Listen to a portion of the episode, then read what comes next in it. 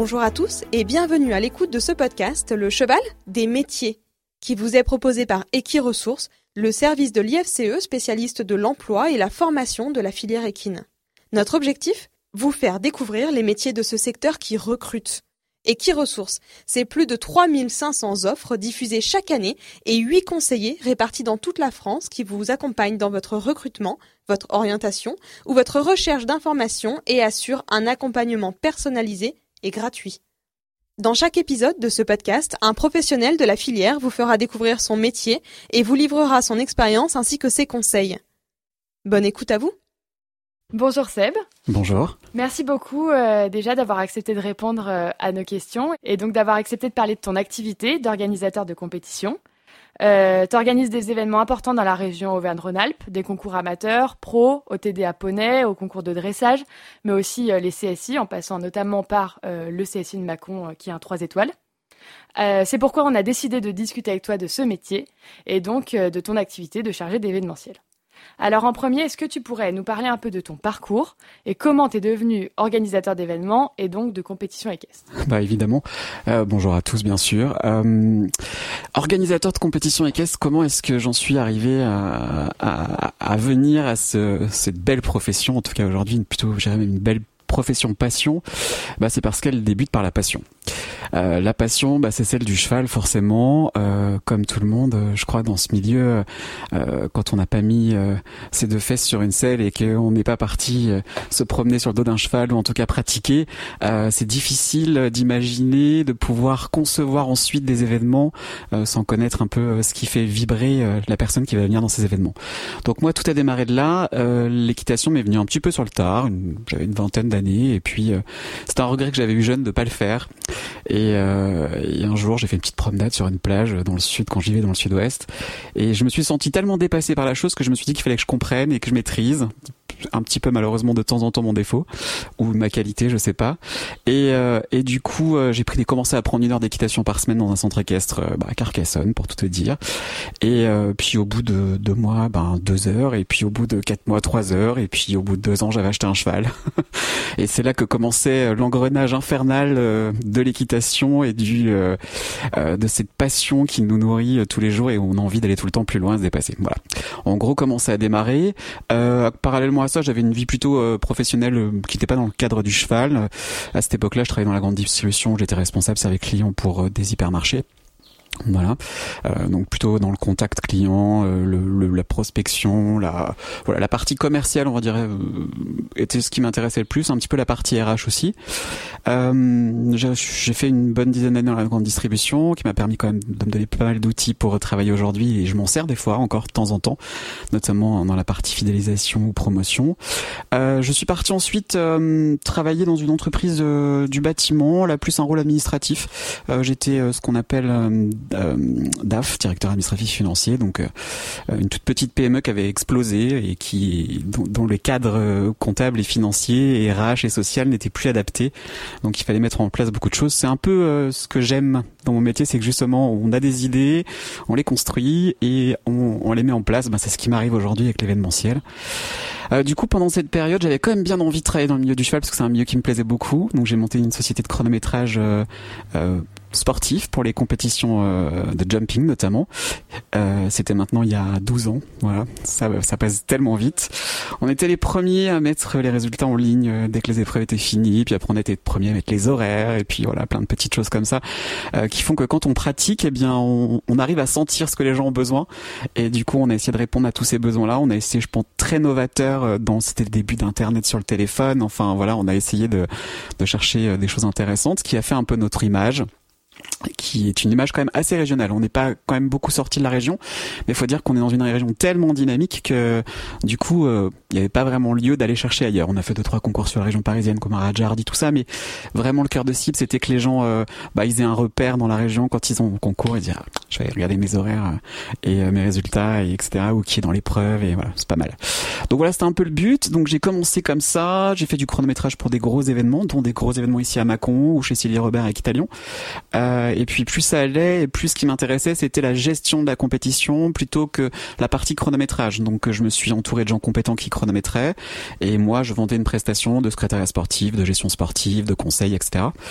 Euh, Jusqu'à arriver ici euh, au pôle de Mâcon et rencontrer Isabelle Tesserin, qui est la directrice du pôle aujourd'hui, à qui on doit évidemment tout ça sous l'égide du maire de Mâcon, et qui m'a proposé, eh bien plutôt de m'intéresser au pôle et de donner carte blanche pour développer euh, ce pôle sur la partie événementielle, qui est, un pôle qui a été construit pour ça, euh, entre autres avec l'école d'équitation, mais surtout un pôle d'excellence sportive. Et euh, ce qu'elle souhaitait, c'était de passer de deux concours à l'année à une activité permanente. Donc ça a été un peu mon, c'est un peu long, mais c'était mon, c'était mon historique pour en arriver jusque là aujourd'hui. Alors, est-ce que tu peux me dire maintenant un peu qu'est-ce qui a été le déclic vraiment pour te lancer là-dedans, dans cette activité-là? L'activité d'organisateur. Ouais. Ouais. Euh, le déclic, c'est que quand on, on, travaille pour une organisation, on ressent les choses, on voit les choses évoluer, et on, on entend surtout beaucoup les gens. Euh, dire ce qu'ils aiment, ce qu'ils aiment pas, et on se dit bah tiens j'essaierais bien moi d'organiser une fois pour voir euh, la complexité de la chose et ce que je peux amener de différent, un peu comme on l'a fait avec le chronométrage. Et euh, cette chance que Isabelle m'a donnée m'a permis euh, d'apporter ici euh, des choses que j'avais envie d'amener personnellement, de ce que j'avais pu voir, entendre, et je pense que c'est ça qui a été le déclic. Et le premier déclic a été euh, de se dire j'ai monté un concept, il fonctionne, je peux aller plus loin et j'ai envie d'en monter un nouveau. Voilà, c'est de nouveau en nouveau on arrive à des concepts toute l'année et, et, on est presque des fois submergé sous nos concepts. Alors tu montais à cheval, donc tu connaissais le milieu, tu t'es lancé dans le chronométrage, donc tu le connaissais encore plus. C'est ça. Et, mais comment tu t'es vraiment formé aux exigences euh, de l'organisation d'événements? Je dirais que bah, principalement euh, par le travail sur le terrain, par l'analyse, euh, par une démarche personnelle, vraiment. Je crois que aujourd'hui, euh, c'est des métiers euh, où si on n'a pas vécu les choses euh, sur le terrain, à la base, à la pratique, il est difficile ensuite de pouvoir les analyser, de corriger, d'améliorer ou d'apporter des nouvelles choses. Et la chance que j'ai eue, c'est que pendant 12 ans, j'ai arpenté les tous les types de concours qui puissent exister euh, dans notre belle région. Et Dieu sait qu'on va du concours club au, concours 5 étoiles à Lyon, euh, 5 étoiles Coupe du Monde, et euh, même de faire des finales Coupe du Monde en, show office avec Sylvie. Euh, ça permet d'apporter une vision tellement large que du coup cette pratique forme, je dirais presque naturellement à vouloir faire aussi bien, voire mieux ou différent, mais en tout cas à prendre des positions. Et, je pense que la base c'est le travail sur le terrain, l'apprentissage. Tu as appris majoritairement donc un peu sur le tas et en étant bien entouré. Et donc tu disais que la région Auvergne-Rhône-Alpes c'est une région très dynamique pour les compétitions. On en a de plus en plus. Est-ce que tu penses que c'est facile en termes de dynamique d'emploi de se lancer encore aujourd'hui dans l'organisation d'événements? Alors effectivement la région Auvergne-Rhône-Alpes c'est une grande région de cheval. Hein, c'est la deuxième de France. Euh, il y a énormément de pratiques. Les disciplines sont assez bien représentées, avec d'ailleurs euh, notamment pour le dressage, qui est une discipline qui est assez reculée dans certaines dans certaines régions, euh, sous l'impulsion d'un d'un pr président de commission de dressage qui est Gérard Médelago. Euh, il se passe des choses formidables dans cette région, et du coup, ça laisse un large panel aux gens pour pouvoir organiser des événements. Par contre, euh, je pense qu'aujourd'hui, euh, les cavaliers qui viennent en compétition sont quand même assez exigeants. Euh, de 1 sur la qualité des infrastructures, 2 sur la qualité de l'organisation et 3 sur l'ambiance. On va dire c'est à peu près les trois résumés, je dirais, euh, d'un bon événement aujourd'hui. Arriver à faire sa place aujourd'hui, eh bien quand on arrive à maîtriser les trois et voir qu'on en a trouvé un nouveau quatrième qui leur plaît et qui leur donne, qui les rend addicts de votre pôle et vos, vos, vos organisations, on a tout gagné.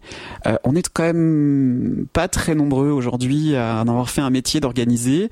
Euh, on essaie tous euh, de se différencier un petit peu, et c'est vrai qu'il y a, je pense, pas énormément de place dans ce métier. Par contre, je pense qu'il y a énormément de place pour apprendre ce métier, parce qu'aujourd'hui, euh, on est quand même souvent euh, seul à bord.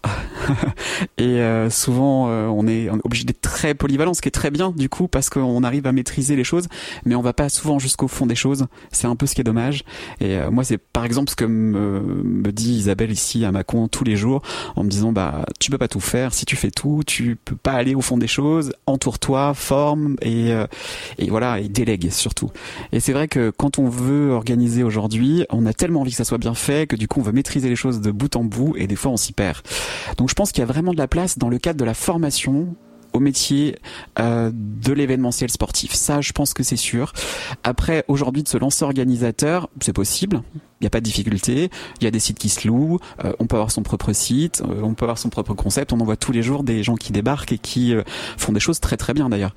Mais il y a aussi une chose à laquelle il faut faire attention, c'est hum, à l'historique de ce qui se passe.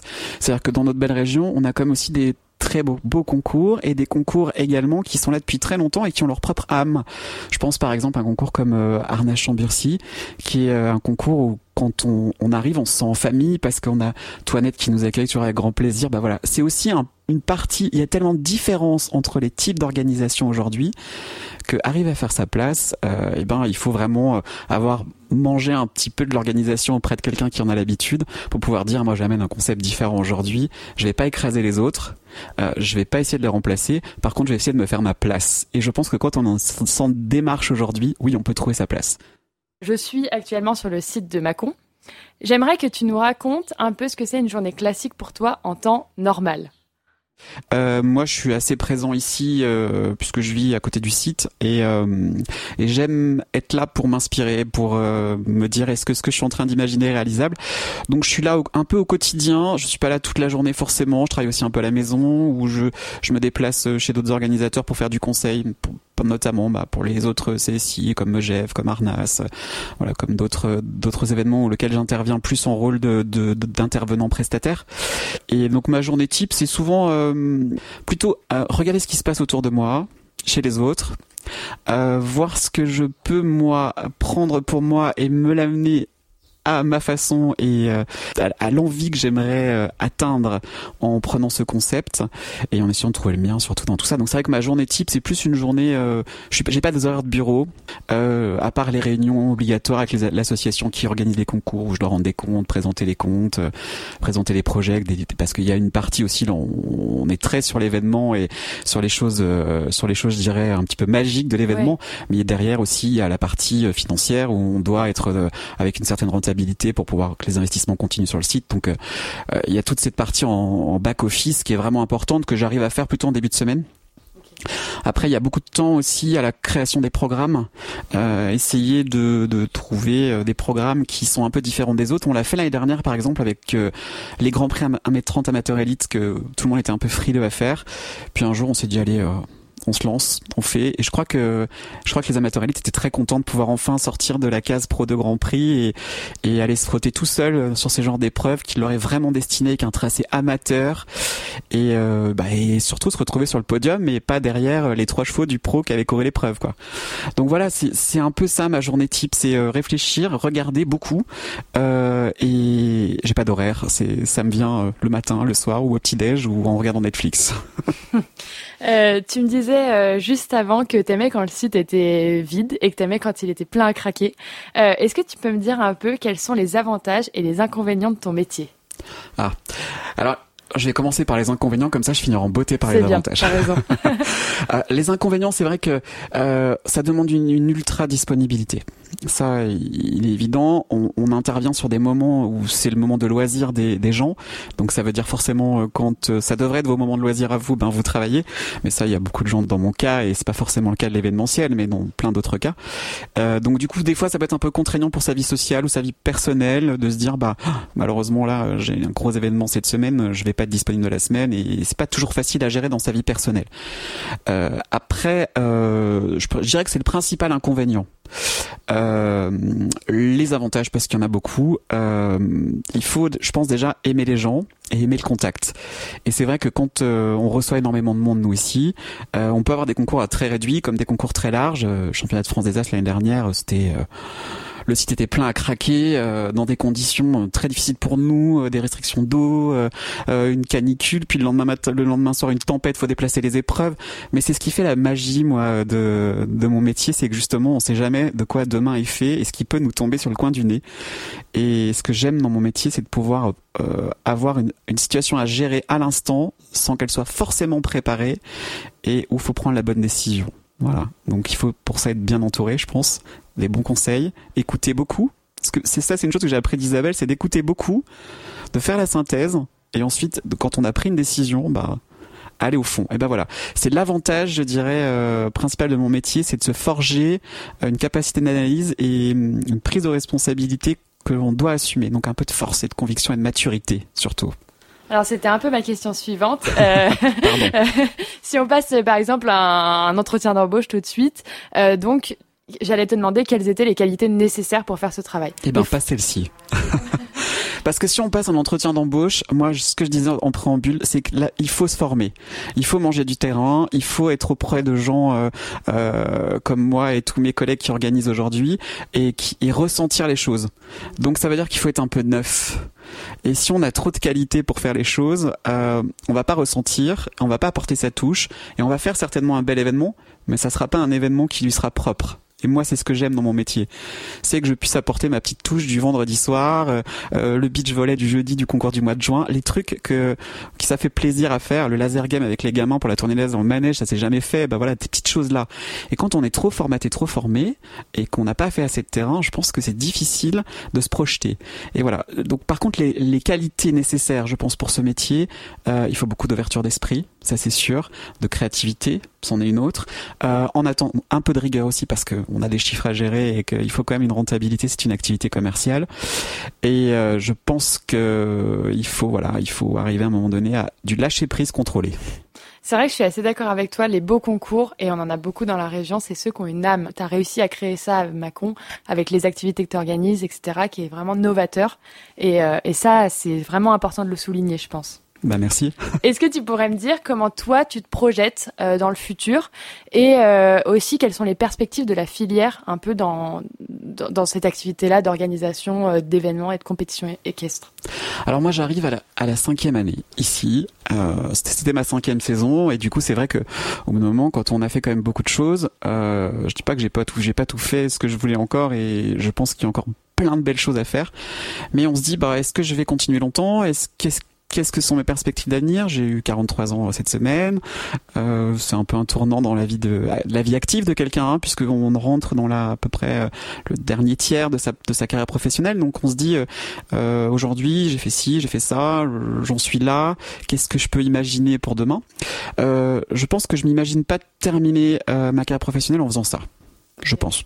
Je pense que ce métier-là était un tremplin, euh, il va le rester encore, encore euh, je pense 5-6 ans peut-être, enfin en tout cas euh, autant que je pourrais le faire.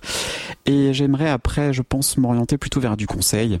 Et je pense que vraiment, euh, quand on arrive à un âge de senior de 50 ans, euh, on peut se dire euh, que quand on a bien vécu plein de choses différentes, comme j'ai pu le faire là, on peut arriver à, plutôt entrer dans un rôle de conseil, donc à retrouver une vie sociale plus adaptée, je pense, à sa tranche d'âge. C'est-à-dire que jusqu'à 45-50 ans, on peut avoir une vie un petit peu de bohème, celle que j'ai, et puis à 50 ans de se dire, bah maintenant, je vais vivre pour moi, je vais distribuer de façon commerciale mes connaissances et mes capacités. Et puis en échange, par contre, je vais profiter de ma vie et, euh, pouvoir euh, arriver jusqu'à la fin de ma vie active et une belle retraite. Enfin voilà, c'est un peu l'idée que je me fais euh, de, mon avenir. Mais pas une carrière qui va amener jusqu'au bout sur le terrain, parce que c'est usant, vraiment. Alors c'est tout ce qu'on te souhaite avec l'Orlaï. Et avant de terminer, quel conseil est-ce que tu pourrais donner aux jeunes qui souhaiteraient faire le même métier que toi? Se battre, écouter beaucoup et surtout jamais lâcher parce que la vie, elle est souvent faite de plein de rencontres. Moi, je crois beaucoup aux rencontres. Elle est souvent faite plein de rencontres, pas forcément toujours des bonnes, hein, mais dans les mauvaises, il y a toujours des choses positives à ressortir. Il faut ressortir le positif. Moi, ma vie a jamais été toujours euh, linéaire et d'une façon euh, toute rose. Hein. J'ai vécu des moments aussi difficiles, difficile par mes choix, difficile par mes rencontres, mais euh, par contre la situation dans laquelle je suis aujourd'hui, elle est liée uniquement à mon travail et à ma volonté de pouvoir toujours dire je veux faire mieux, je veux aller loin, je veux viser. Et voilà, ce que je conseille aujourd'hui à quelqu'un qui démarre dans mon métier, euh, c'est d'y aller sans a priori, avec son cœur, avec son âme, et euh, beaucoup écouter et puis mettre en pratique. Merci beaucoup Sébastien d'avoir partagé ton expérience avec nous et on te souhaite de très belles choses pour la suite. Pour compléter les propos de notre invité, nous sommes partis à la rencontre de Céline Saillet, conseillère emploi et formation chez Equiresources. Alors, ne bougez pas, nous donnons la place au mot du conseiller Equiresources. Il n'existe pas de formation dédiée à l'événementiel dans la filière équine, mais suivre une formation généraliste dans l'événementiel sportif peut être pertinent. La licence professionnelle commercialisation des produits équins, tout comme la licence professionnelle management des établissements équestres et le bachelor conduite et stratégie de l'entreprise équine peuvent être adaptés afin de mieux appréhender la filière, ses produits et son organisation. Enfin, il existe le master spécialisé sciences et management de la filière équine, MESB, qui permet de compléter cette formation. Ce cursus diplômant vise à former des cadres experts de la filière équine. Comme pour tout chargé d'événementiel, il est nécessaire d'être rigoureux, organisé et d'avoir un excellent relationnel. Il faut bien sûr être créatif, curieux, avoir l'esprit d'entreprise et faire preuve d'anticipation. Pour exercer dans la filière équine, une excellente connaissance de ce secteur est nécessaire. Travailler dans l'événementiel demande un fort investissement et implique de travailler le week-end. La maîtrise de l'anglais est nécessaire. L'événementiel est un secteur très concurrentiel où il faut se démarquer. Pour intégrer ce secteur dans la filière, nous vous conseillons de vous investir en tant que bénévole sur des manifestations d'ampleur afin de développer votre réseau et de gagner en expérience. N'hésitez pas à contacter les conseillers d'Equiresources pour vous accompagner dans votre orientation. Cet épisode vous a été présenté par Equiresources, service de l'IFCE. Nous tenons à remercier notre invité du jour ainsi que tous les partenaires d'Equiresources, la région Normandie, le pôle Hippolia, le pôle emploi, la FASEC, la PECITA et le Conseil des chevaux de Normandie. Le cheval, des métiers, une production Éclat Agency.